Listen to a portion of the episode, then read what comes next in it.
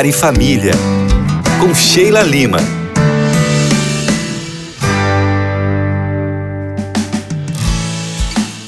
Olha eu aqui, tudo bem com vocês? Ai, gente, eu fico tão feliz de ter você aqui ligadinho na nossa programação e você sabe que aqui no Lar e Família nós sempre temos um assunto para ajudar você aí.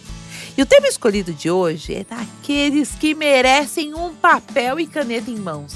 São dicas valiosíssimas de Sheilinha para ajudar aí no seu relacionamento. Hoje falaremos sobre os sete erros de um casamento.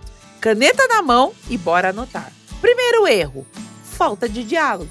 Ah, mas de novo essa história, Sheilinha. Parece que é clichê, né, gente? Mas não é. Falta de diálogo afasta o casal cria um muro entre vocês. Afinal, nada de problemas são resolvidos e cada um sai achando que tem razão, sem entender o que o outro pensa. O segundo erro é falta de intimidade e vida sexual inativa.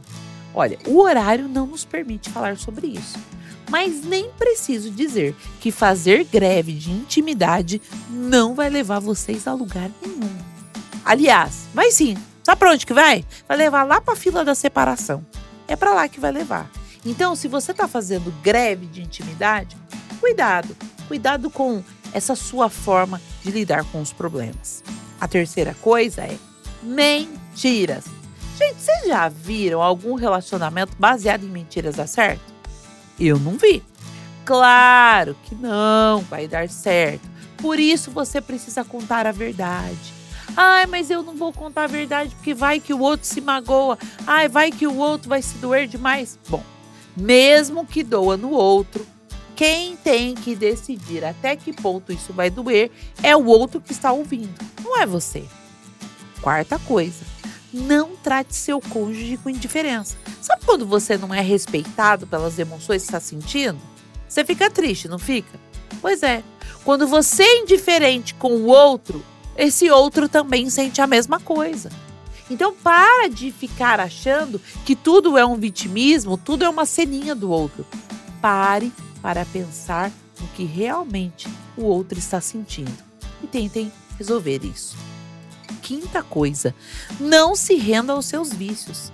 Primeiro você precisa, gente, admitir que você tem um vício. E olha, todo mundo tem um, tá bom?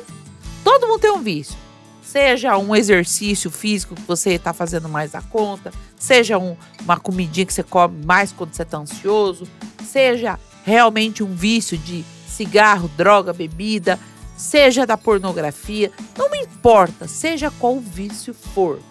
Primeiro você precisa admitir que você tem um vício e depois você precisa entender que os vícios eles te cegam e aí você acaba deixando o outro para trás você não coloca o outro no primeiro lugar.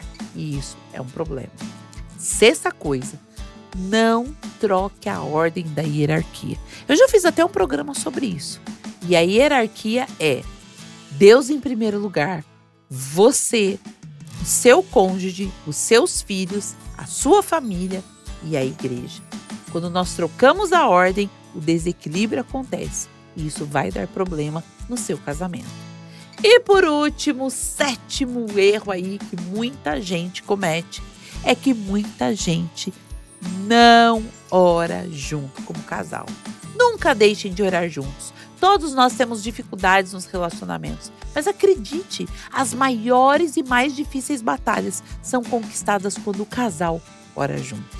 E gente, ai, eu desejo de coração que vocês dois aí estejam atentos nesses erros se não forem corrigidos, podem trazer consequências eternas. Se caso você não anotou, porque não deu tempo, eu pensando em você, eu fiz um post com todas essas dicas. Ele tá lá, disponível no meu Instagram. Corre lá, arroba. Beijos da Sheilinha.